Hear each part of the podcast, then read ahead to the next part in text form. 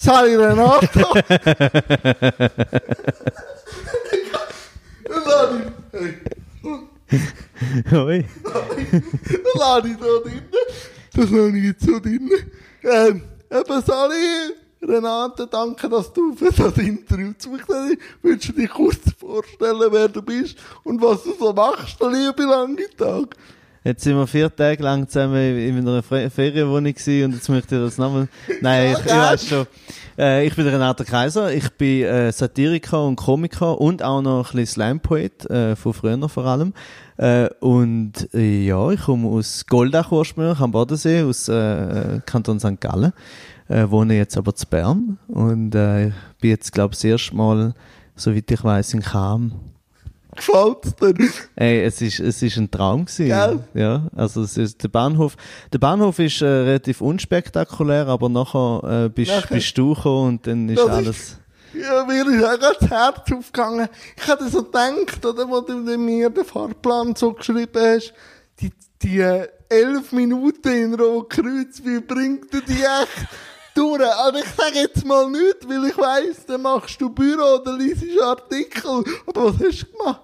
Das ist noch lustig, ja, dass, äh, wenn man wieder mal so in der Region umeinander, in, äh, sagen wir mal regional umeinander fährt, passiert das auf das Mal, oder? Dass du auf das Mal irgendwo stehst und der Zug nachher weiter, aber du hast so, ja, zuerst mal habe ich kurz Panik gehabt, weil ich gedacht habe, oh nein, muss ich, weil ich bin ganz vorne beim, beim Chauffeur, äh, beim Chauffeur, bei meinem persönlichen Chauffeur, bin ich ihn nenne, der Lokführer, äh, Disco Klopf? nein, der ist rausgekommen, und raus und, und weg gewesen, und ich dachte so, oh nein. Ich gehe ins Depot. Ja, sind wir jetzt schon ich im Depp? Ja, genau, ja.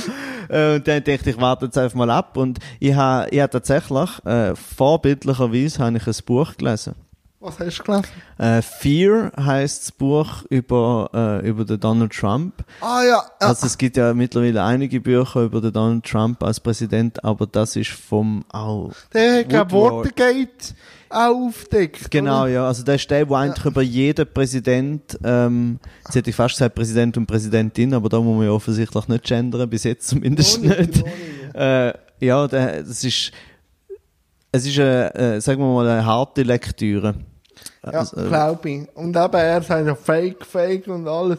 Aber ja, ja, das ist halt das Game, oder? Ja. Aber jetzt bist du ja in der Ferien. ja. Kannst du es geniessen nach den Dreharbeiten von Tabu? Ja, ich habe gefunden, nachdem ich äh, bei Tabu ständig äh, mit, äh, mit Randgruppen und Minderheiten geredet habe, dachte ich, machen wir jetzt völlig anders. Ich gehe jetzt mal zu mir an Das ist schön.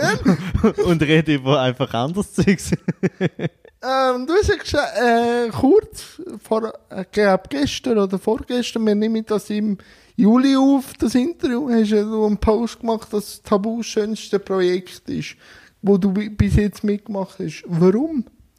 Äh, weil das immer gut kommt, wenn man ein bisschen schleimt, bevor die Sendung ausgestrahlt wird, damit die Leute das nachher schauen. Seh, Medienprofi durch und durch. Sicher, manche macht das da aus Spaß. Nein, Ich hole mir jetzt noch Credibility ja sicher. aus der Behinderten-Community. Nein, ähm, es ist darum das schönste Projekt gewesen, weil, also einerseits ist es mein erstes dermaßen große Fernsehprojekt gewesen überhaupt. Ähm, und es ist nur darum schon das schönste Projekt gewesen, weil ich vom Konzept schon von Anfang an sehr überzeugt äh, bin. Und einfach schon, eigentlich habe ich schon gewusst, dass es gut kommt, beziehungsweise haben wir nicht viel mehr Gedanken gemacht. Ich, dann einmal, ich bin dann manchmal fast so ein bisschen, äh, wie soll man sagen, ja, naiv ist übertrieben, aber ich habe einfach so das Gefühl, das kommt gut, weil ich bin überzeugt davon. Und nachher, also die Zeit, das sind ja jetzt eben am 19. Mai, haben die Dreharbeiten angefangen bis jetzt am 5. Juli. Und das ist mega intensiv gewesen. Also halt so viel Drehs innerhalb von so kurzer Zeit mit so vielen Leuten. Und aber sind einfach alle Beteiligten sind super gewesen. Also nicht nur die Protagonistinnen und Protagonisten, äh, sondern auch süß. Ich meine, du hast es ja selber miterlebt. Äh, Es ist ein kleines Team, oder? Es ist ein Redaktor, ein Kameramann, ein Tonmann plus noch die Köchin, die rum ist. Und die müssen alle super sein, damit das funktioniert. Darf man das überhaupt sagen, dass wir eine Köchin hatten? Ich weiß es nicht. Ja, eigentlich, also eigentlich ist eine Köchin darf, ist in der Sendung nicht das Thema. Also ich, da, ich, ich sage jetzt einfach, dass wir Ah, eine okay. hatten. Äh, und zwar, äh, kann ich jetzt das da sagen, wenn man es auch kann erklären. Also der Okay. Punkt ist halt der, weil wir ja vier Tage Dreh haben. Und recht äh, zeitintensiv. oder? Genau. Glaube, am 7. sind wir meistens losgegangen oder sogar schon gedreht bis irgendwie am 9. oder? Ja, genau. Und dann teilweise sind ja dann auch die Essen gedreht, also gefilmt und dementsprechend muss halt alles schon ein bisschen rum sein. Also wenn wir immer noch hätten müssen kochen, ähm, dann, dann wäre es auf zeitlich nicht aufgegangen und es wäre einfach auch viel zu scharf geworden, weil die Regula immer hätte will, scha will Ja. scharf. Und ich noch meine Gemüse, viereckig und so. Ja, genau, bis du, bis du den Brokkoli auseinander, auseinandergerissen hast. Ja, das ist so. Das ist so. Ja, aber, aber eben so, es ist ein kleines Team, äh, dementsprechend ist es intensiv, oder man sieht sich vier Tage die ganze Zeit. Gerade auf den Sack. Ja, und aber nicht einmal, oder? Also es hätte können passieren. Äh, und mir ist das tatsächlich in dem in diesen ganzen zwei Monaten mit all diesen ja, 15 Protagonistinnen und Protagonisten plus auch alle anderen Kamera und Ton, ist mir das nie passiert. Ich bin nie am Morgen aufgestanden und habe das Gefühl gehabt, oh nein, jetzt muss ich, muss ich wieder mit dem Jan reden oder so. Ja. Und darum, also es ist natürlich dann mit der ganzen thematischen Tiefe, wo das, wo das Programm oder die Sendung hat, das alles, die Kombination hat es das wirklich zum, zum intensivsten und schönsten gemacht, was ich je gemacht habe. Danke, das finde ich auch. Also vor allem auch, dass wir uns haben können kennenlernen und auch das ganze Team. Es hat einen guten Vibe gehabt, unsere Gruppe. Und was ich so gesehen habe, wir haben ja das Stand-up das dritte, also mit drei Gruppen aufgenommen. Der Vibe hat wirklich gestummen. Oder jeder hat wirklich wollen, auch sich und Thematik auf lustig mal diskutieren. Nicht immer eben auf Hochdeutsch mit dem Chefarzt oder so, sondern wirklich mal mit, äh, mit einem Preisen Humor, wo halt dann auch zum Nachdenken anregt, oder? Ja, und der Punkt ist wirklich genau der, das Konzept geht meiner Meinung nach völlig auf, aber wenn etwas von dem nicht funktioniert hätte, also wenn irgendjemand von diesen Leuten, die beteiligt sind, irgendwie nicht cool wäre oder nicht sensibel genug oder was auch immer, dann hätte es wirklich in die Hose gehen und dann wäre eben auch, dass ihr das Dritte dort vorne sitzt, oder? Ähm, das funktioniert auch für mich nur dann, wenn ich das Gefühl habe, wir sind, wir sind cool miteinander. Stell dir mal vor, wir hätten vier Tage gehabt, wo es so ein bisschen schwierig gewesen wäre und ich hätte noch mal so Witz über das machen und vorne sind ihr mit einem Resting Bitchface und schaut mir einfach nur an. Das, äh, dann hätte es natürlich nicht funktioniert. Aber sogar dann, muss ich ehrlich sagen, ich bin froh, dass es so gut rausgekommen ist. Aber auch wenn es Irritationen gegeben hätte, auch wenn es um den Humor geht, auch das wäre okay gewesen. Und eben, es wird wahrscheinlich der grossen Diskussion, aber das Format will ja das auch. Es will ja die Punkte anreiben, dass Wärme entsteht, oder? Ja, also das Lustige ist eben vor allem, die Betroffenen selber sind eigentlich praktisch nie das Problem, gerade wenn es um Humor geht. Also wenn man, wenn man mit ihnen sozusagen wie, wenn sie merken, man ist auf Augenhöhe und man macht jetzt einfach Witz, ähm, dann haben die am wenigsten Problem damit, weil die kennen sich natürlich mit allem schon aus, haben teilweise schon sehr viel Witz gemacht. Das Interessante ist dann, wie die rundum reagieren. Und zwar das eine ist sozusagen das Feld direkt um die Betroffenen. Die sind meistens auch noch cool, weil sie sozusagen mit deinen blöden Witzen ja schon mal leben die ganze Zeit. Ja, das ist so. Aber die anderen, so die komplett nicht Betroffenen, so der Otto Normalbürger oder Normalbürgerin, wo dann so manchmal so ein bisschen sehr vorsichtig ist und dann so, ah, darf der das überhaupt? Und Vorsicht äh, ist, ja, ist ja gut. Oder eben wie, wie bei dem Beispiel, wo du gesagt hast, mit, weißt, mit der Begleitperson, dass du immer gefragt wirst, hast du eine Begleitperson dabei? Ich meine, die Frage an sich, mal jemanden zu fragen, kommst du klar? Ja, das finde ich auch Ist okay. kein Problem, Oder? solange du nicht anfängst, über den bestimmen. Und beim Humor ist es genau gleich. Du kannst nachher jemand, wo, sagen wir mal, äh, jemand mit einer unheilbaren Krankheit in dieser Sendung äh, dann fragen, so ist das eigentlich okay für dich? Und wenn die sagt, es ist alles super, dann akzeptier das auch. Ähm, und sag nicht, ja, wahrscheinlich sagt er das nur, weil, was auch immer. Verstehst du? Genau. So sagt, wie, die Vorsicht ist, ist, ist äh, okay, ist auch angebracht, aber die sind manchmal, manchmal fast ein bisschen zu, zu übervorsichtig.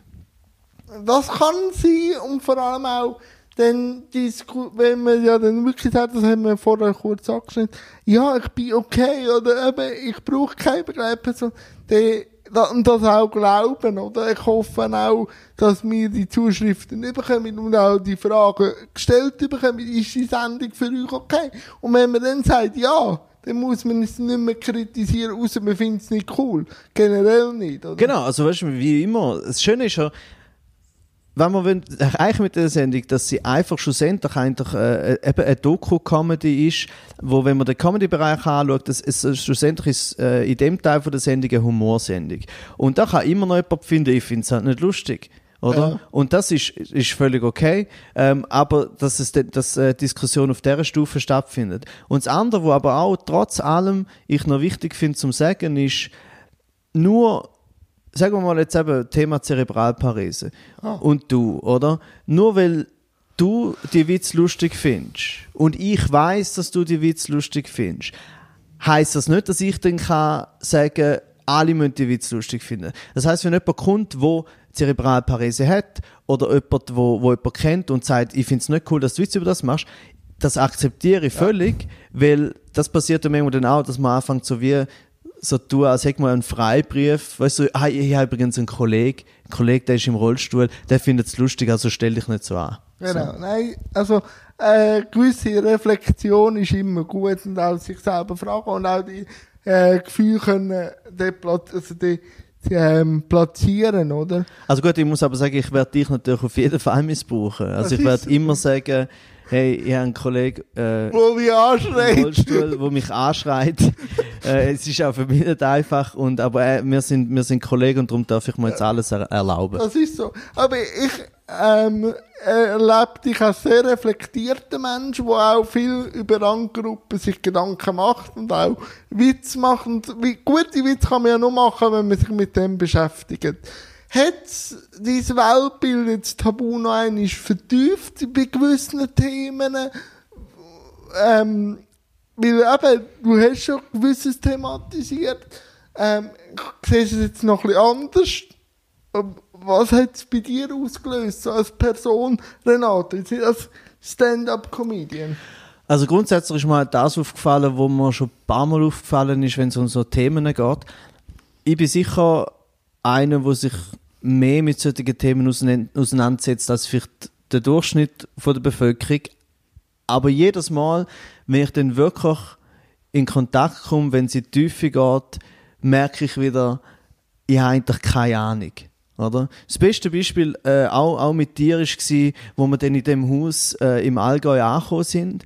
Und wir haben ja so ein bisschen müssen ins Allgäu, weil wir in der Schweiz nichts mehr gefunden haben, wo rollstuhlgängig ist. Oder? Das Und dann gehen wir dort an und nachher sehen wir so, ja, eigentlich ist alles gut. Und dann hast du mich darauf hingewiesen, ah, Duschen äh, ist noch schwierig, weil es eben so, was ist es weil es keinen angemachten Stuhl in der Doch, Dusche also gab. es hat nachher gehabt, oder? Aha. Aber jede Dusche hat so einen gehabt, oder? Aber für mich ist natürlich, jeder Griff muss studiert werden, Mhm. oder? Da kann ich es im Schlaf bei mir daheim, oder? Und das ist einfach wieder ein Aufwand mehr. Der Komfort wäre da gewesen, oder? Aber nicht jede Dusche. Was mir einfach aufgefallen ist, gewisse Zimmer sind die gleich Doppelbett drin gewesen. Und das hast du so festgestellt, dass eigentlich meistens davon ausgehen die Leute, dass eine Begleitperson in dem Zimmer innen mitschlaft. Genau. Warum habe ich das festgestellt? Weil der Behinderte kann das Licht nicht löschen. Also, Genau in das Zimmer, wo ja schlussendlich dann ich gegangen Ja. bin, wo du zuerst auch mal noch drin bist, dort ist ja genau das gewesen, das eine Bett, wo auch noch so Hilfen hatte zum Auf und Ja. Ab und ein anderes Bett nebendran eben für die Begleitperson. Ja. Und das ist auch etwas, wo ich wenn's, wenn ich das dann merke und wenn du mir das erzählst, macht es mega Sinn, aber ich hätte nicht dran gedacht. Und die meisten denken nicht dran, wenn sie denken, Rollstuhlgängig, alles cool, der kommt einfach klar, aber d- d- an dem meisten Ort, wo Rollstuhlgängig draufsteht, heisst das noch nicht, dass ein Rollstuhlgängiger allein klarkommt, Genau. sondern er muss die Begleitperson haben, wo er dann wieder impliziert, dass erstens mal eine hast und, und wo mit dir klarkommt. und vor allem nicht davonläuft. ja, genau. Und, äh, und zweitens, dass man halt am Rollstuhlgängigen wieder einfach sagt, du bist dann selbstständig, wenn du eine Person hast, die dir hilft, Ja. oder? Und das ist etwas, was ich auch wieder äh, gemerkt habe. Und das ist das, was ich am meisten aus dieser, aus dieser Sendung jetzt persönlich rausnehme, ist halt, wie, wie immer, man weiß eigentlich nichts. oder man weiß nie genug und es hört nie auf, die Arbeit. Wenn, wenn, wenn wir das als Arbeit anschauen, das heißt Integration, Toleranz, Akzeptanz, all das, die Arbeit hört nie auf. Und das ist manchmal etwas, wo durchaus bei, bei linken Kreisen auch ein Problem ist. Manchmal es gibt die Leute, die sich als, als link bezeichnen und das auch sind, weißt, und tolerant und sozial, aber irgendwann haben sie das so, weil das ist aufwendig, das, das kostet Kraft und alles, und irgendwann fangen sie an, ein bisschen faul werden. Nicht einmal aktiv, weil sie das Gefühl haben, ich habe doch schon so viel gemacht, aber es hört halt nie auf. Also ist irgendwann einmal ist es zum Beispiel progressiv gewesen, um sozusagen sich für schwule Männer einzusetzen, oder? Aber dann ist auf einmal so, oh, es gibt auch noch lesbische Frauen. Oh, jetzt muss man das auch noch. Oh nein, jetzt gibt es auch noch Transmenschen. Oh, jetzt gibt es noch Non-Binary. Du musst immer, du musst immer dranbleiben und, äh, und das ist das, was ich eigentlich den meisten dann einmal so ein sage, ähm, die Gefahr von der Faulheit, manchmal auch von der Selbstzufriedenheit, ist dann teilweise ein bisschen bei den Linken da. bei den Rechten, glaube ich, ist es darum nicht da, weil sie vieles schon einfach ignorieren teilweise oder einfach sagen, das gibt es gar nicht oder das ist... Macht das Leben einfacher. Es macht es eben einfacher, aber gleichzeitig sind sie manchmal durchaus schon auch ein bisschen unkomplizierter, weil sie dann nicht so ein großes Ego haben. Werfen mal an einen Linken vor, er sei homophob oder er sei äh, ableistisch, so. dann brauchst du zuerst eine halbe Stunde, um durch den Panzer zu kommen. Ja. Von, aber ich doch nicht. Ja, oder? Genau. Aber warum? Wir haben jetzt eben diskutiert, äh, das ist Arbeit. Warum hast du so gerne Arbeit, dass du dich immer wieder so in die Themen reinwirfst, auch in deinen anderen Projekten? Behinderung ist noch nicht so stark thematisiert worden, aber jetzt auch Sozialhilfe und so. Was reizt dich denn immer so reflektiert und immer wieder so dran zu arbeiten, dich persönlich? Also ich muss ja noch sagen, es ist Arbeit für eine, eine, durchschnittliche Person in der Gesellschaft, ist Arbeit. Weil die haben noch anderes zu tun, oder? Die müssen ja noch arbeiten. Das, sich mit Themen auseinandersetzen und darüber zu schreiben und, und Witz darüber zu machen, das ist mein Hauptberuf, oder? Dementsprechend ich muss das ja eh machen, oder? Und das, das noch, also ich, ich sehe es immer relativ, in erster Linie sehe ich es relativ entspannt, dass ich eigentlich immer sage, ich habe ich ha, ich ha Freude an interessanten Themen. Und Randgruppen, Minderheiten, so, teilweise unfair behandelte Leute. Ich meine, das sind einfach interessante Themen. Es gibt sehr viele Themen, aber die sind zu schlau. Wie vor kurzem hatte ich den Auftritt gehabt, äh, beim Deville, wo ich über Menstruation etwas gemacht habe. Und das kann man gut, die Nummer kann man gut oder schlecht finden, aber dort bin ich auch gefragt worden, hey, warum und so. Und dann finde ich einfach so, hey Mann, die Idee, dass man als Frau, wenn man so fest die Menstruationsbeschwerde hat, einfach mal drei Tage frei nehmen die ist mir nie in den Sinn gekommen. Warum nicht? Und etc. etc. Und dann geht's los. Das heißt, ich finde die Themen einfach interessant. Es ist schon Arbeit, ähm, aber es ist, wie soll ich sagen, vielleicht ist es manchmal auch mehr Arbeit, das kann ich gar nicht so recht äh, beurteilen, aber es ist die viel interessanter Arbeit als, sagen wir zum Beispiel, ja, ich meine, Themen, die sonst in der Comedy relativ stark sind, sind eben zum Beispiel eben Mann, Frau, oder? Ja. Und da kann man immer noch mega viel rausholen, klar. Aber da habe ich einfach, das habe ich einfach schon ein bisschen zu viel gesehen. Plus, was auch noch, äh, äh, sagen wir mal, ein Vorteil ist, bei so Gruppen, vielleicht bei körperlich behinderten Menschen gibt es mittlerweile doch schon ein paar äh, Comedians, die Witz darüber machen. Es gibt ja jetzt auch einen, der selber, ähm, der, wie heißt er, Karl Josef oder so, so ein 14-Jähriger, ja. der sehr lustig ist. Auch zum Beispiel bei unheilbar Kranken. Wenn ich einen Witz mache über totale Intestina intestinale Aganglionose oder Lynch-Syndrom, da muss ich nicht googeln, ob es den Witz schon gibt. Nein. Weil den gibt es wahrscheinlich noch nicht. Nein, das ist so, das ist so. Ähm, aber eben, du hast auch einen von deinen Slams, der auf CD ist, äh, es fehlt an Stimme. Also, und das, äh, das gefällt mir extrem gut, weil eben, da zeigt, also zeigt mir, Reflexion hilft und halt auch, ähm, der Reibung hilft, oder? Ist es dann auch dein Ziel, immer wieder an Reibung anzukommen, dass du eigentlich auch deine Meinung nicht, jetzt kannst du so kundtun, das ist jetzt die einzige Richtung, sondern einfach mal in einen Raum rühren und schauen, was dann für Reaktionen kommt. Also das Lustige ist, äh, dass ich in erster Linie einmal bei, bei so Nummern gar nicht an Treibung denke, weil sie mir weli- weniger auffällt als andere, anderen. Ich habe gemerkt, dass ich einen, einen weitmaschigeren Filter habe, was Themen anbelangt. Das heißt, ich mache mir Gedanken über etwas und finde es lustig und interessant und fange dann auch darüber reden. Und ich weiß schon, es ist wahrscheinlich ein heikles Thema, aber es ist nie so, dass ich denke, ui, kann man das jetzt machen oder nicht. Und ich merke es meistens erst dann, wenn ich es mache, dass die Leute nachher zu mir kommen und sagen, oh, das ist schon, schon noch gewagt gewesen. Und ich merke dann so, ja, ja, stimmt eigentlich.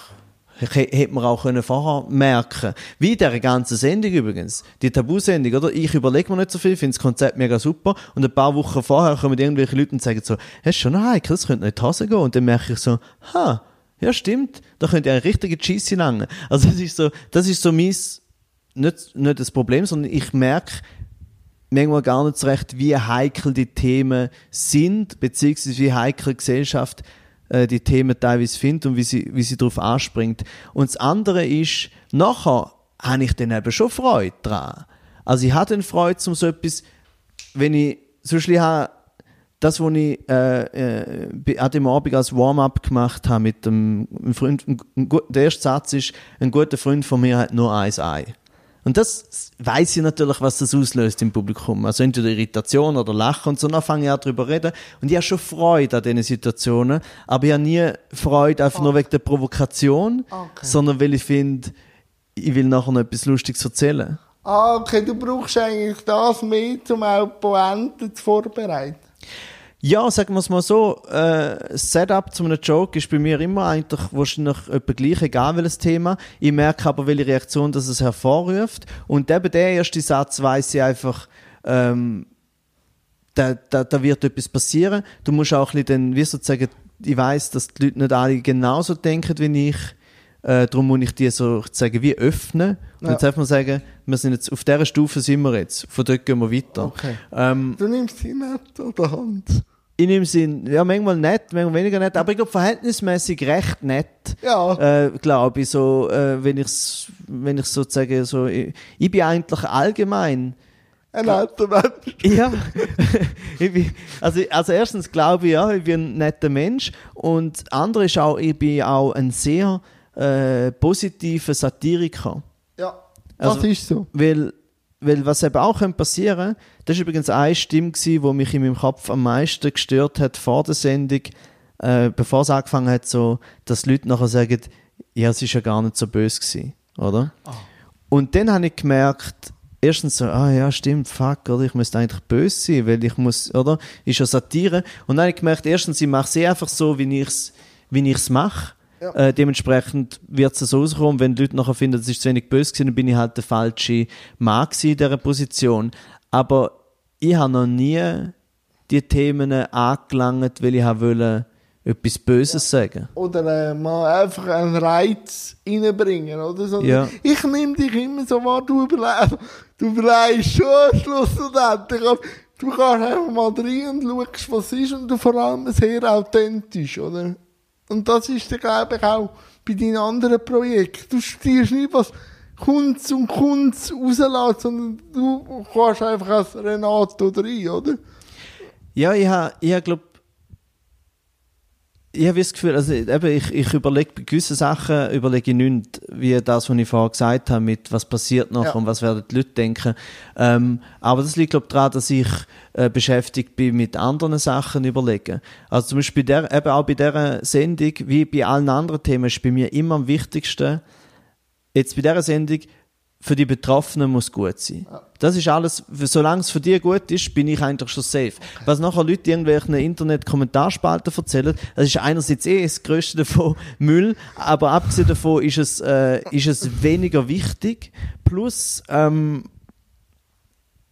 ich habe zum Beispiel, ja, äh, man kann es mit einem anderen Beispiel auch noch sagen. Ich habe das Problem, dass ich, ich bin sehr vergesslich. Ähm, das heißt, ich vergesse manchmal auch Leute und ich vergesse auch oft, wer sind die wichtigen Leute. So zwischen dem Schweizer Fernsehen haben keine Ahnung, wer ist jetzt genau der Chef und so. Aber ich weiß von mir, dass ich zu allen grundsätzlich freundlich bin. Und wenn jemand dann ein bisschen Arsch ist, ich bin immer noch freundlich, aber vielleicht nicht mehr so freundlich wie vorher. Das heißt, wie, ich überlege mir nicht, oh, ich muss bei dem Verantwortlichen sehr freundlich sein, sondern ich bin einfach zu allen gleich freundlich und, und bei den Betroffenen jetzt von dieser Sendung, also sie sind von dieser Sendung betroffen, neuerdings, äh, ist das eigentlich genau gleich. Äh, ich nehme die ernst natürlich we wegen dem Tabu, wo sie haben. Aber in erster Linie, wenn ich will, dass es dir gut geht mit dieser Sendung, frage ich mich nicht, oh, geht es am Jan gut mit dem, mit, er ist auch noch im Rollstuhl, sondern du bist Teil dieser Sendung, ich will, dass es dir gut geht und alles andere gehört einfach dann zu deiner Person dazu. Nein, das hat man auch gemerkt. Und Facebook-Kommentar kannst du dann wieder für deine Kommentarspalte brauchen. Also ist ja eine Win-Win-Situation, oder? Ja, also für mich ist, äh, für mich ist die ganze so Social-Media-Situation eher Win-Win-Situation, weil ich eben ähm, ich habe eine relativ gute Distanz ähm, zu vielen Sachen und zum Beispiel, wenn mich jemand beschimpft, dann finde ich das eigentlich nicht so schlimm. Also wenn jemand sagt, oh, das ist einfach nur ein Wichser oder der nervt mich. Vor allem, wenn jemand sagt, der nervt mich, dann finde ich das völlig legitim. Also gerade bei den Internetvideos, ja schon mal irgendwo in einer Kommentarspalte Diskussion hat einer gesagt, ja, der nervt mich und der andere hat irgendwie gesagt, ja, was machst du denn da überhaupt? Und die haben so gesagt, das stimmt, was macht er da überhaupt? Aber zweitens, dass ich nerv, das ist doch. Ich würde mich auch nerven, wenn ich nicht ich wäre. so. so. Weil ich meine Birne die ganze Zeit äh, in, in die Kamera reinhebe. Und jetzt wird es ja noch schlimmer. Also zuerst war es so auf Facebook die Videos, die ich selber mache und nachher auf einmal Watson. Das heißt, Watson zwingt ihre Leute zu mich anschauen. Und jetzt bin ich noch im Schweizer Fernsehen. Also zwingt das Schweizer Fernsehen mit unseren Gebühren äh, zwingt alle Leute zum, zu mich anschauen. Äh, also darum, dass, es, dass sich Leute eventuell auch nervt, das finde ich völlig nachvollziehbar. Aber ein Projekt von dir, dort hast du ja einen Diskurs anregen. Steht ja auch schon im Titel von dem Projekt. Reden wir darüber? Ist auch darüber geredet worden. Weil die Einladung wird ja noch stehen. Ja, das, äh, das ist natürlich, das habe ich nur so gesagt, ja, oder mir ist, mir ist nur ums Geld gegangen bei dem Projekt, weißt ja. Weil du weißt ja, wenn, wenn ich etwas, äh, wenn ich äh, mal etwas will von mir behaupten, dann äh, Witz machen für Geld über Leute, die kein Geld haben. Äh, das habe ich ja gemacht jetzt. Nein, ähm, ja, reden wir darüber, hat es geheißen und eben, es ist ja um, um die Sozialhilfe gegangen und lustigerweise ja, auf jeden Fall. Es ist passiert. Und Super. mehrere Sachen, die passiert sind. Natürlich ist alles immer noch so ein Bubble, oder? Du weißt ja, wie ja. es ist, oder? Man, man befindet das sich in seiner. Die, äh, was interessiert, oder? Ja. Was so ein bisschen äh, betroffen sind oder Leute haben, die betroffen sind. Genau, aber gleichzeitig, wir haben dort mal selbst Filmli, haben wir geschafft, das so zu machen, dass es mehr Leute geschaut haben als ja. die. Äh, ich war dort überrascht gewesen, ich habe das, äh, wir haben das einfach mal bei, bei, mir auf Facebook drauf tun, es geht ja knapp 20 Minuten und habe auch gedacht, so, ah, das ist wahrscheinlich zu lang, zu dicht, zu viel Informationen, zu schwieriges Thema und das hat ich weiß nicht mehr, wo ich das letzte Mal mal nachgeschaut habe, sie haben, glaube 180.000 Views gehabt. Wir auch verlinkt übrigens. Sehr gut. Natürlich. Dann, dann gibt es nochmal ein paar Tausend. Ja. Yes. Ähm, dementsprechend, also nur schon, weil es so viel gesehen worden ist, kann man davon ausgehen, dass mehr darüber geredet worden ist. Das ist das eine. Das zweite ist noch, gewesen, wir haben mega viel in der Kommentarspalte, haben so viele, jeder dritte Kommentar fast ist gewesen, Danke vielmals, endlich mal ganz entspannt darüber reden. Plus, so etwas würden wir gerne im Schweizer Fernsehen sehen, habe ich etwa sicher zehnmal gelesen in den Kommentarspalten, was jetzt durch die Sendung passiert ist. Und das Dritte, was noch passiert ist, ist, das Film ist an sehr vielen Podiumsdiskussionen und so gezeigt worden, gerade wenn es ums Thema äh, ja, Sozialhilfe gegangen ist. Und etwas, was dann passiert ist, das ist sehr schön gewesen. Dort hat es auch die erreicht, die sonst das Film nicht schauen würden, nämlich die von der SVP äh, zu Bern in der, ähm, äh, wie, hat, wie heißt es, äh, so, ah, in, der, Stadt, ah, ich habe jetzt den Namen, den, den genauen Namen vergessen, auf jeden Fall von der Kommission, Sozialhilfekommission. Können Sie? Ja, also auf jeden Fall jetzt das mal gezeigt, an einem offiziellen Anlass und die SVP-Fraktion ist auch dort gewesen und die, haben, die sind ganz empört gewesen. Was lustig ist, weil ich eigentlich in dem Video unter anderem einfach erzähle, was sie vorhaben oder ja, sie vor, so, äh, Programm. Oder? Ja, ja, genau. Also sie, sie, zum Beispiel eins, was sie erfahren haben, ist Sozialhilfe von Nothilfe kürzen und Menschen nicht mehr Geld geben, sondern Kalorien. Und sie haben dann gesagt, das ist das schönste Zitat, wo im, im, in der Zeitung gestanden ist, das Video und der Anlass, das sei eine Hexenjagd auf Sozialhilfekürzungen. Da kannst du auch als Satiriker nicht mehr viel, nicht mehr viel das, ist so, das ist so eine Pointe in der Pointe, oder?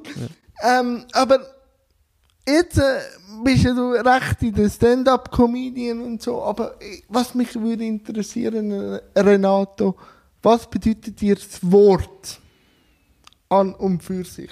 Das Wort. Welches Wort? Stand-up? Einfach äh, Ah, das Wort! das ah, äh, Wort.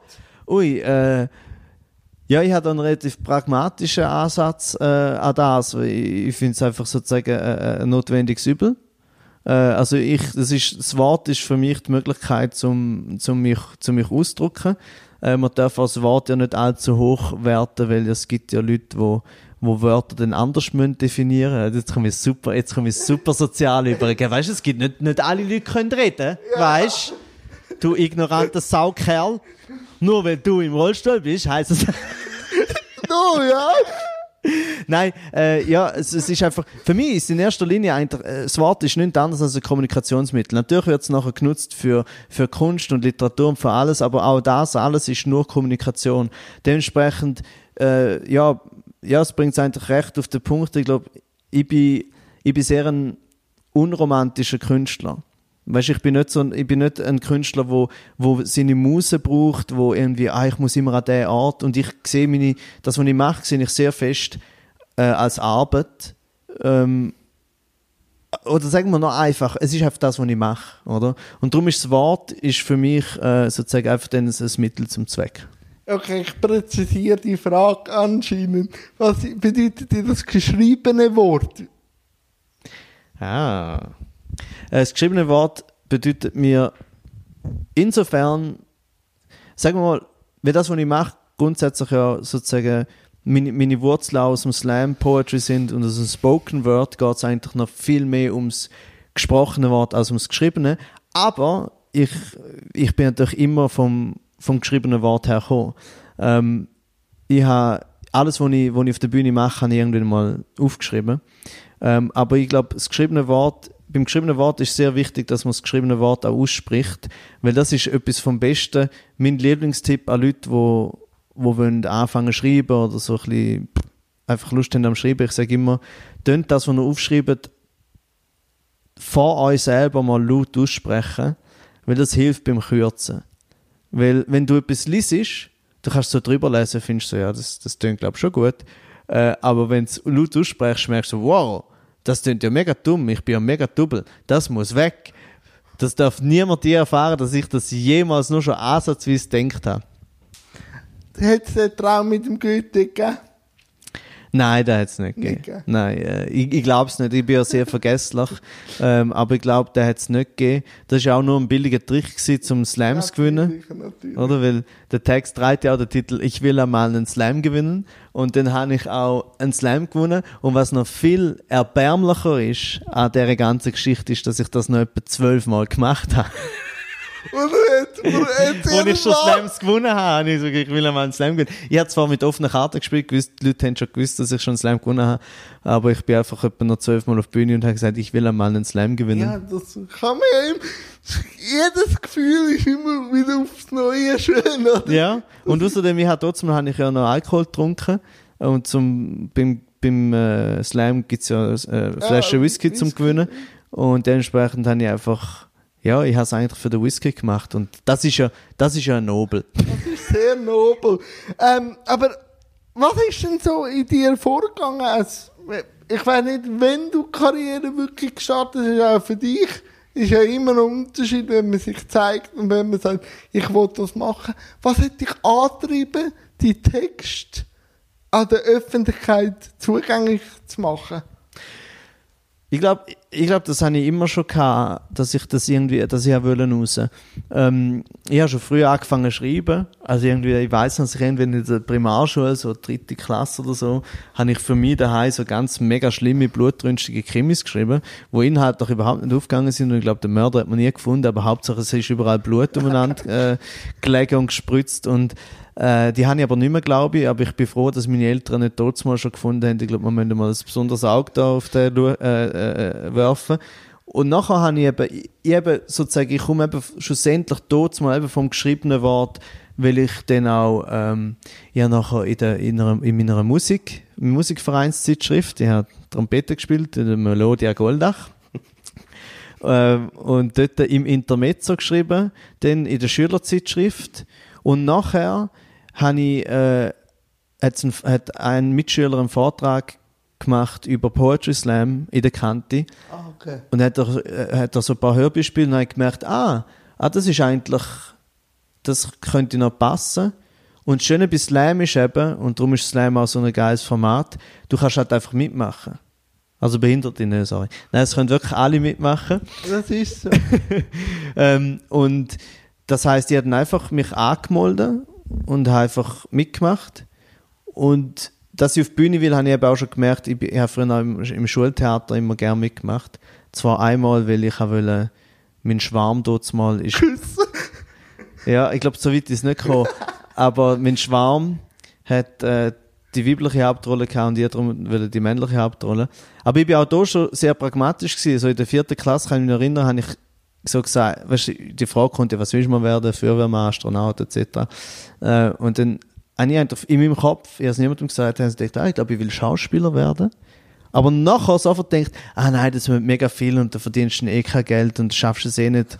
Ach komm, wirst halt Lehrer.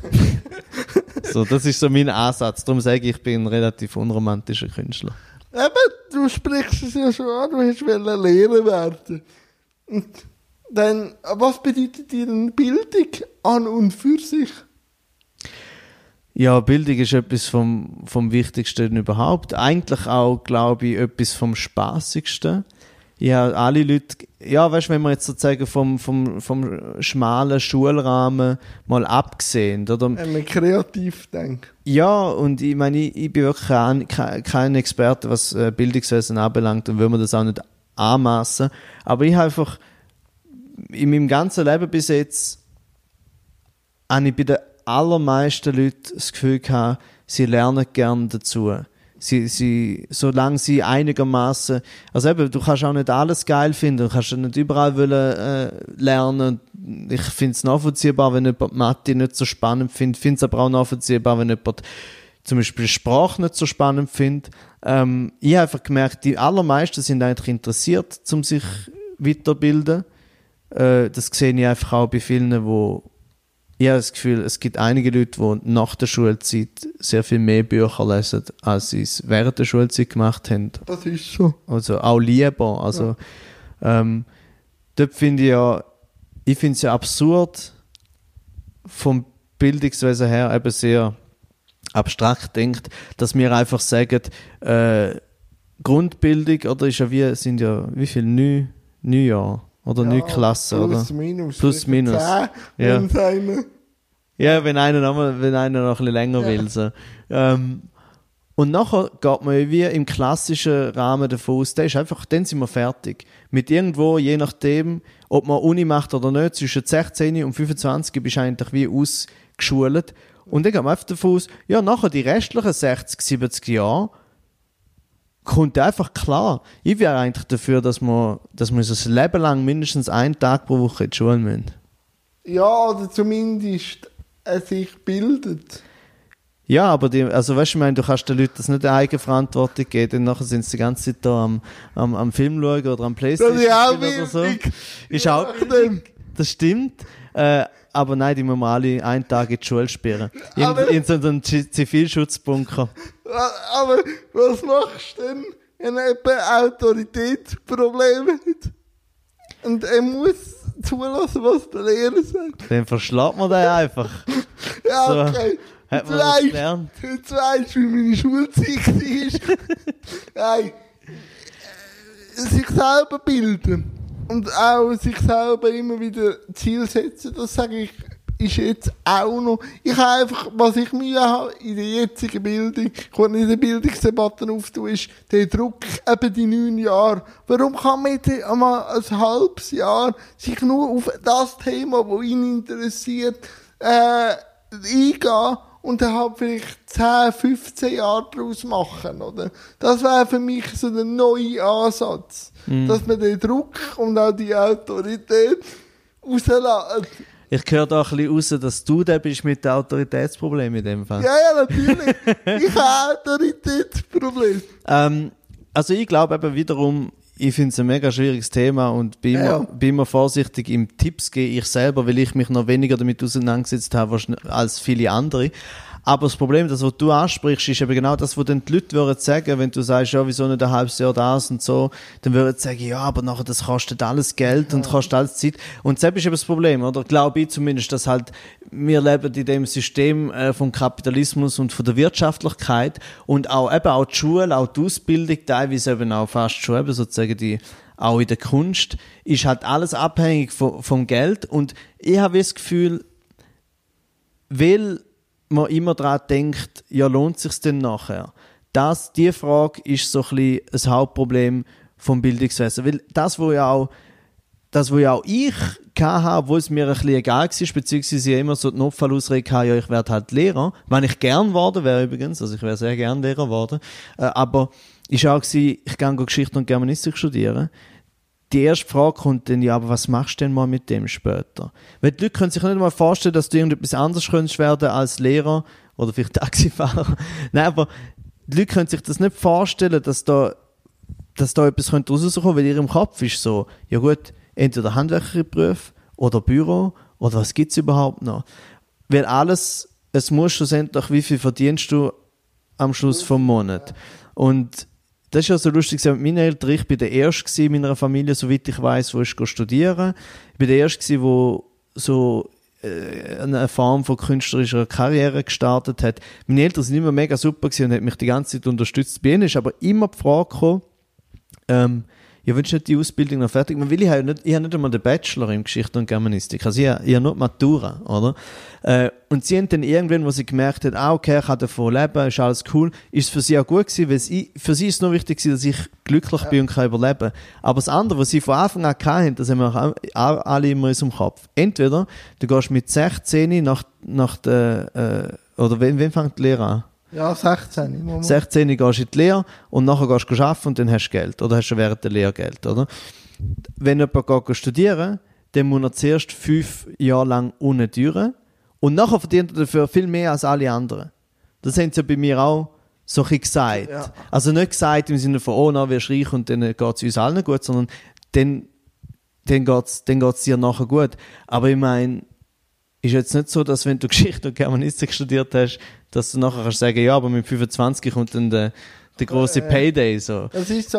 Äh, der Kollege, der mich am Stand-up begleitet hat, der auch gefahren ist, äh, hat jetzt das Problem. Er will Geschichte und Germanistik studieren, aber wollte jetzt erstes Jahr nichts machen. Aber er musste schmunzeln, weil er gehört hat, weil er hat auch die Matura, die Erwachsenenmatura nachgeholt, mit Schwerfach Latein.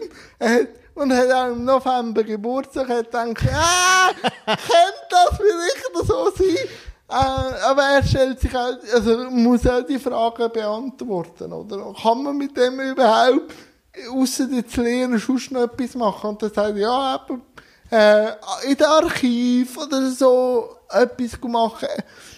Ähm, ja, aber die Fragen, die sind halt da. Man muss sie einfach wissen, wie ha hantieren, oder?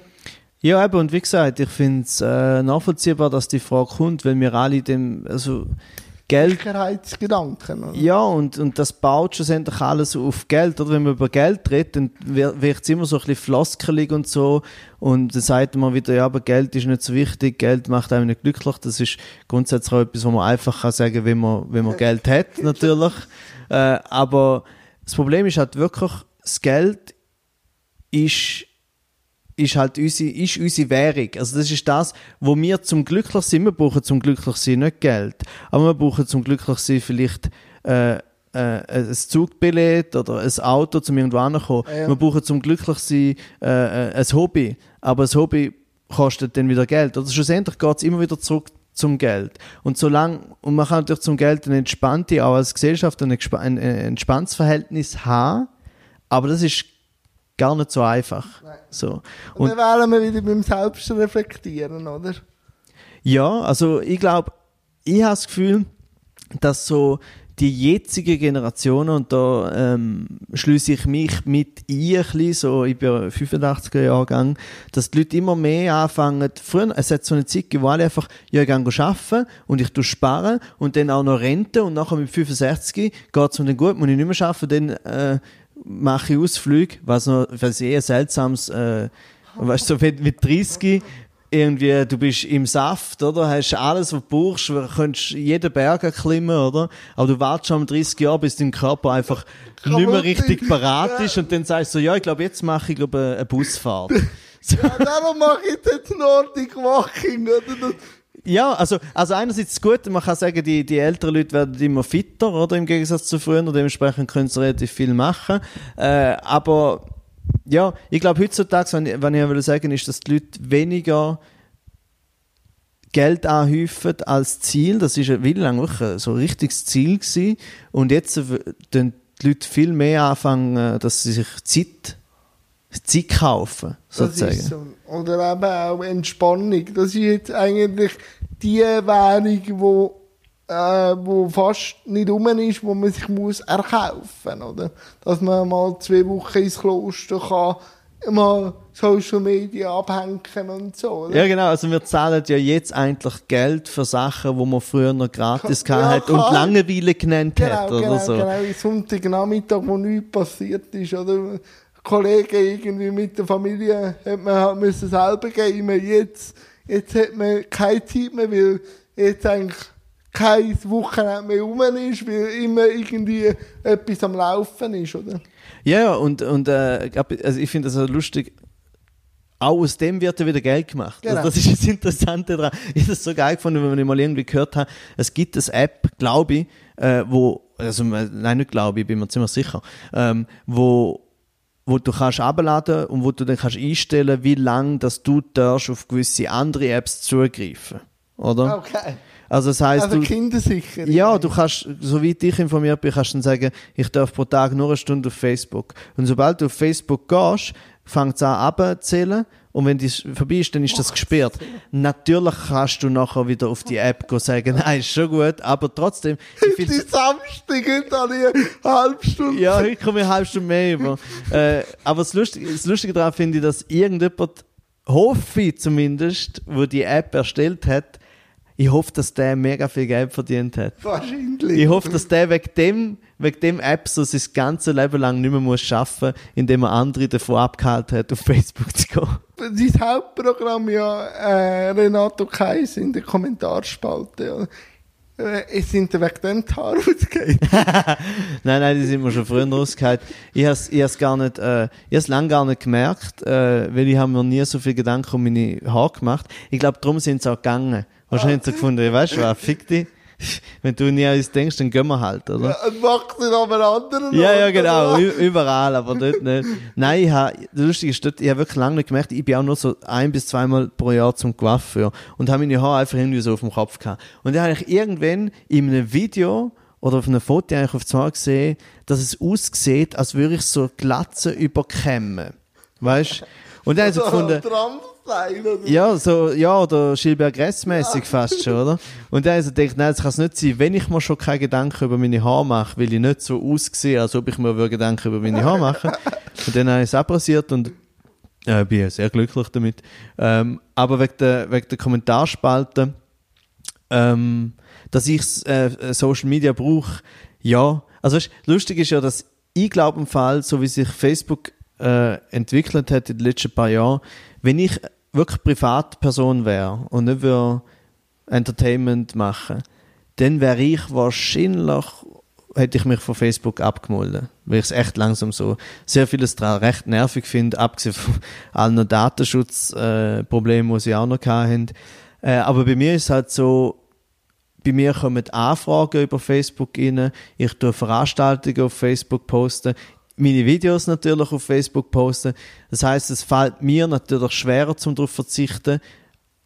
Aber wenn ich so wie jetzt im Sommer, wo ich jetzt gerade nicht so viel zu tun habe, da kann ich mega gut einfach mal so ein, zwei Tage das ja. sagen, ich schalte es ab. Also mega gut heißt, ich merke, dass es mir gut tut. Aber was ich auch merke, ist, wie süchtig ich bin. Ja. Also erst, als ich gemerkt habe, ist ständig der da. Sobald ich, sobald jemand wegläuft und ich stehe allein da, sofort. Ja. Und das Zweite ist, als ich gemerkt habe, bisschen geht ja mega schnell. das ist eine Sache von 30 Sekunden.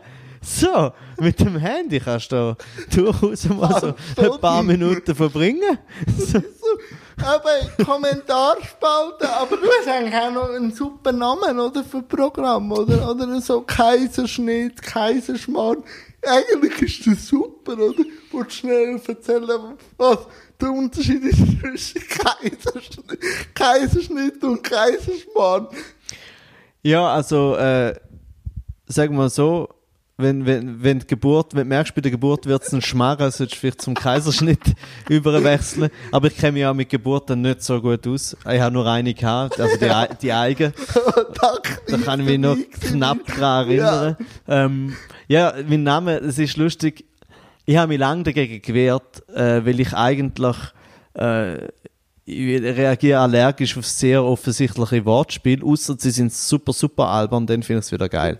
Aber dann, äh, bei Kaiser, ich hätte schon so viel, weißt, Programm können benennen, weißt, des Kaisers neue Kleider, irgendetwas, oder Kaiser mit irgendwelchen Referenz auf den, auf den Beckenbauer oder auf den, auf den Kaiser äh, Franz Josef und so.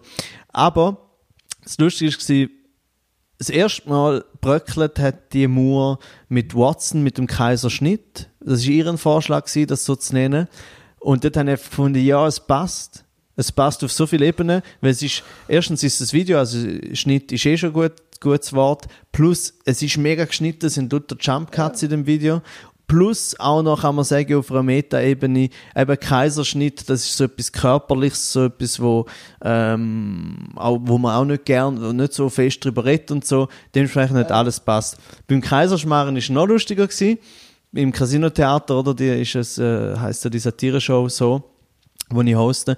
Und wo dann klar war, dass ich die hoste, haben, ich, haben sie auch so gesagt, ja, ist doch super, Renato Kaiser ist einfach ein guter Name, ein schöner Name, sich kann merken. Heißt nicht, ist nicht irgendwie Peter Müller oder so.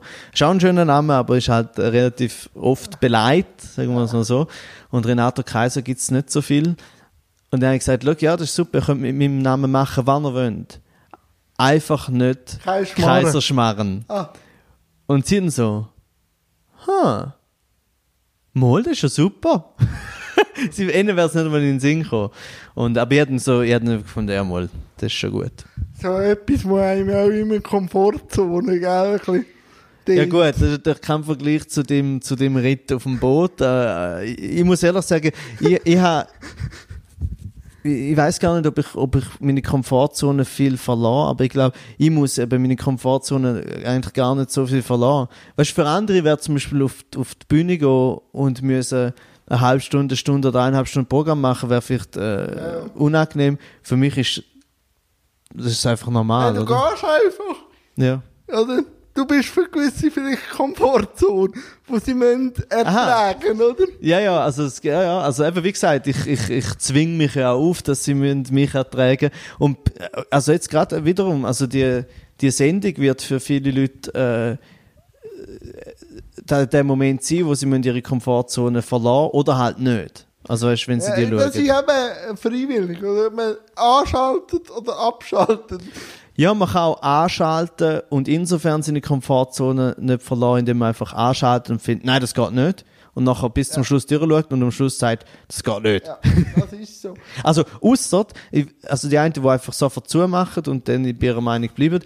Aber es dürfen natürlich auch Leute nach einer halben Stunde finden, ich finde es immer noch kacke. Und den Ton abstellen nützt auch nichts. Ihr müsst, also, ihr müsst zumindest, äh, können, also, lesen müssen, also, sonst wird es geschrieben und ich weiss auch nicht, ob es eine Audiodiskretion gibt, also, Eine Au Audiodiskretion, das wäre auch mal gut. Für dich wäre eine Audiodiskretion gut bei deiner Lautstärke. ja, ja, so ein automatischer Pegler. Das ist einfach so, eine, so, ja, so ein eingebauter Dämpfer, wo, wo so. Wahrscheinlich wie jetzt der eingebaut, ja. Ja. Nein, äh, es gibt eben genau, also, das, zum Glück, zum Glück, es gibt, es gibt äh, für Gehörlose Untertitel. Ja. Ja, Jetzt wir uns überlegen, was stimmt, ja. Für gehörlose Untertitel und für äh, Sehbehinderte gibt es Autodeskription. Deskription. Aber in jedem Fall, also ich muss ehrlich sagen, ich habe natürlich nicht alles das auch noch können denken, das muss natürlich da Ja. die Chefetage machen, aber ich habe dann auch nach unserem Dreh, wo die Regula das Ja. mal gesagt hat, wieder so etwas, wo ich so merke, oh ja stimmt, ist- also- sie kann ja die Sendung gar nicht schauen, also du, so, und dann habe ich, äh, habe ich dann der, der Susanne, unserer Hauptproduzentin, dann das Mail geschrieben, du, weißt du, ganz vorsichtig, so, gibt's eigentlich, gibt's eigentlich eine Autodeskription? So. Und sie so, ja, ja, das gibt's und das ist mega wichtig und so, zum Glück. Weil das sind so, manchmal sind ja die Fettnäpfchen die grössten, oder? Die, die du nicht siehst. Oder stell dir mal vor, du machst so eine Sendung, erste Sendung, Leute mit äh, körperlicher und Sinnesbeeinträchtigung Und und Sehbehinderte können einfach ich höre überhaupt... nur, wie ich umschreien, oder? genau. Nein, das ist so. Aber jetzt nach der Ferien, gibt es irgendetwas, wo du sagst, das kommt noch, oder bist du nicht jemand, der vorausplant? Oder wie sieht die Zukunft aus vom Herrn Kaiser? Die Zukunft vom Herrn Kaiser äh, natürlich blendend, oder? ähm, grundsätzlich, eben ich, ich, ich denke nicht so, also sagen wir mal, meine Denke geht nicht wie in die Zukunft, weil ich das einfach nicht, nicht so gut kann. Also für mich ist immer so ein, zwei Tage, so weiß ich im Voraus, was ich mache. Aber zum Glück habe ich ja eine Agentur, äh, wo das übernimmt, wo sozusagen sagt, was in einem halben Jahr oder in einem Jahr passiert. Und bei mir ist es jetzt so, weißt du, ich kann nicht einfach sagen, ja, mal schauen, was die Zukunft bringt, weil es doch zum Glück wollen ja Leute, dass ich äh, auftrete und Zeug mache. Das ist ja, also ist auch ein wichtiger Faktor, finde ich, dass Leute das wollen. Ja. Äh, jetzt ist es so, im, im September geht wieder Late Update weiter. Dort bin ich wieder äh, der Aussenkorrespondent. Ähm, nächsten Frühling ist auch wieder, also ich habe ja auch schon die provisorischen Daten bekommen. Und wenn ich jetzt nicht komplett versage in dieser Staffel, dann darf ich vielleicht nochmal. Ah, okay. Äh, und ich spiele mein Programm noch bis. Es wird auch alles verlinkt, der Kalender. Ja, ja, genau. Äh, und ich, eigentlich habe ich eben wollen, wenn mir da nicht die Randgruppen und Minderheiten in den Weg gekommen wären, hätte ich eigentlich wollen diesen Sommer ein neues Programm schreiben. Äh, aber das muss ich jetzt äh, vertagen auf äh, nächst, nächst Frühling etwa so. Ja, aber jetzt, wo du nicht mehr Whisky trinkst, ich ja Programm lagern, oder? Und Ja, genau. desto mehr Jahre, desto besser Ja. wird es. Ja, also, weißt, du, ich muss eben auch noch sagen, mein Programm ist, also das spiele ich jetzt bald drei Jahre, Ja. aber es ist nicht gleich geblieben. Also, weil ich nur, Ja. weil ich nur rede, oder ich habe ja keine Musik, keinen Effekt, nichts, kann ich relativ schnell ändern. Das heißt, im Programm sind jetzt noch vom ersten Auftritt sind wahrscheinlich etwa 30 bis 40 Prozent und die restlichen äh, 60 bis 70 Prozent sind unter sich wieder gemischt, also ist so wieder ausgewechselt worden. Das heißt, ähm, wenn ich ein bisschen ökonomischer vorgegangen wäre, hätte ich jetzt eigentlich wahrscheinlich schon drei Viertel von einem neuen Programm. Ja, aber eben, ich glaube, irgendetwas kommt sicher raus, wenn du mal wieder, du hast keine Musi, Muse, aber eine musische Zeit hast, kommt sicher wieder irgendetwas, wo du sicher zufrieden bist. Andere können sich daran streiten. Aber Renato, die Stunde ist leider schon durch. Ist schon vorbei. Ist schon durch. Und wie jetzt jeder Gast, es gibt noch zwei Fragen. Warum hast du für das Interview zugesagt? Ah, wegen deiner emotionalen Erpressung natürlich, weil du gesagt hast, ich bin so arm und es ist so schwierig zum, zum, zum mit Leuten zusammen unterwegs sein und nein, nein, Ja, Nein, genau so ist es abgegangen. nein, einerseits, äh, also einerseits, also ich glaube, der erste, der wichtigste Grund ist einfach, dass ich, dass ich Freude habe an dir. also ich meine, wir, wir verstehen das gut. Ich habe äh, ich habe das vorher schon ein bisschen geahnt, schon vor dem Dreh, aber während dem Dreh, wenn wir so viel Spaß hatten, da habe ich einfach gewusst, ja, ich, ich treffe mich einfach mit dem Jan. Ich habe ja sowieso das Problem, wenn ich so viel schaffe, bin ich ja so unsozial geworden und vernachlässige meine Freunde. Und jetzt tue ich das einfach in einem, oder? Sozusagen Arbeit und Freundschaft in einem. Sehr schön. Ja. Und jetzt, wenn du ja so viele Interviews musst geben oder auch so, wie hast du es jetzt gefunden? Super. Sehr schön. Ja, weil das Schöne ist, äh, es ist eben, obwohl ich, äh, es ist ja eigentlich ein Gespräch, obwohl ich, du hast gemerkt, ich, wenn ich mal anfange zu reden, dann rede ich einmal re relativ lang. Dem her- Jan Billet den hast du nicht eingeholt. Also, ah, ist der noch mehr? der ist, äh, Ah, dann, dann, dann, krass. dann habe ich Schwein gehabt. Äh, nein, weil es, es ist, es ist, äh, weil es einfach eine Gesprächssituation ist. Es ist nicht so, dass ich das Gefühl habe, ah, jetzt kommt eine Frage und jetzt muss ich die beantworten, sondern wir reden miteinander. Aber trotzdem merkt man erstens, dass du dich vorbereitet hast, äh, dass du nicht voll umeinander gesessen bist, sondern einfach nur umeinander gesessen, aber nicht voll. Äh, und Ja, manchmal schon. Manchmal habe ich einfach gelost und unterbewusst. Ja. und, ähm, und dass es äh, äh, gute Fragen gewesen sind, habe ich das Gefühl. Danke, danke. Und weißt, ich habe schon mich angebildet und gesagt, ich bewerte das. Ich darf überziehen, weil ich muss entscheiden, was reinkommt. Und, und wie jetzt jeder Gast, Renato, hast auch du noch zwei, drei Minuten, das kann ja nur eine Minute, eine halbe sein, wo du irgendetwas noch kannst auf den Weg geben der Nick Hartmann hat einen Witz erzählt. Das ist bis jetzt der einzige. Aber weil du Stand-Up-Comedian bist, fühl dich nicht unter Druck. äh, aber du kannst auch irgendetwas noch auf den Weg geben. Und was ich sicher noch sagen will, ist, eben, der erste Teil wird wahrscheinlich schon draußen sein, wenn das Schlusswort kommt. Weil ich fahre nicht mit dem Schlusswort bei unserem Interview an. Aber schau jeden Sonntag Tabu. 20 vor 10 SRF 1. Wahrscheinlich wird das die vierte Folge sein, wo dann Schlusswort erscheint. Alle Playlists und so sind unten verlinkt und jetzt darfst du noch etwas zum Besten geben. Ja, ich habe natürlich nichts. Und danke vielmals. Ja, ich danke. Ich, ich kann nur, ich glaube, ich, ich, ich sage einfach nochmal etwas äh, wegen Tabu, weil du jetzt schon so schön Werbung gemacht hast würde ich äh, alle dazu äh, auffordern, um das wirklich zu schauen. Und zwar aus dem Grund, das Wichtigste an dem Ganzen ist, ich bin wirklich überrascht gewesen, dass das SRF mit dem Konzept auf mich zugekommen ist äh, weil es ist ein riskantes Konzept und ich glaube, ich weiß nicht, wie fest, dass wir das nochmal dürfen machen, was da jetzt entschieden wird und so. Sie sind zufrieden mit der Sendung, aber je mehr Leute, dass das schauen äh, und vielleicht auch gut finden, desto größer ist die Chance, dass wir das wieder dürfen machen, desto größer ist die Chance für mich, dass ich wieder darf bezahlten Urlaub nehmen. Weil eigentlich ist das ja der Grund bei der ganzen Sache. Also die Sendung ist ja so entstanden, ähm, dass äh, das, SRF, äh, das SRF hat so, nein genau, ich habe zum SRF gesagt, ähm, könnt ihr bitte meine Ferien zahlen? Und sie haben gesagt, okay, wir haben eine Bedingung, du musst Witze über Behinderte machen.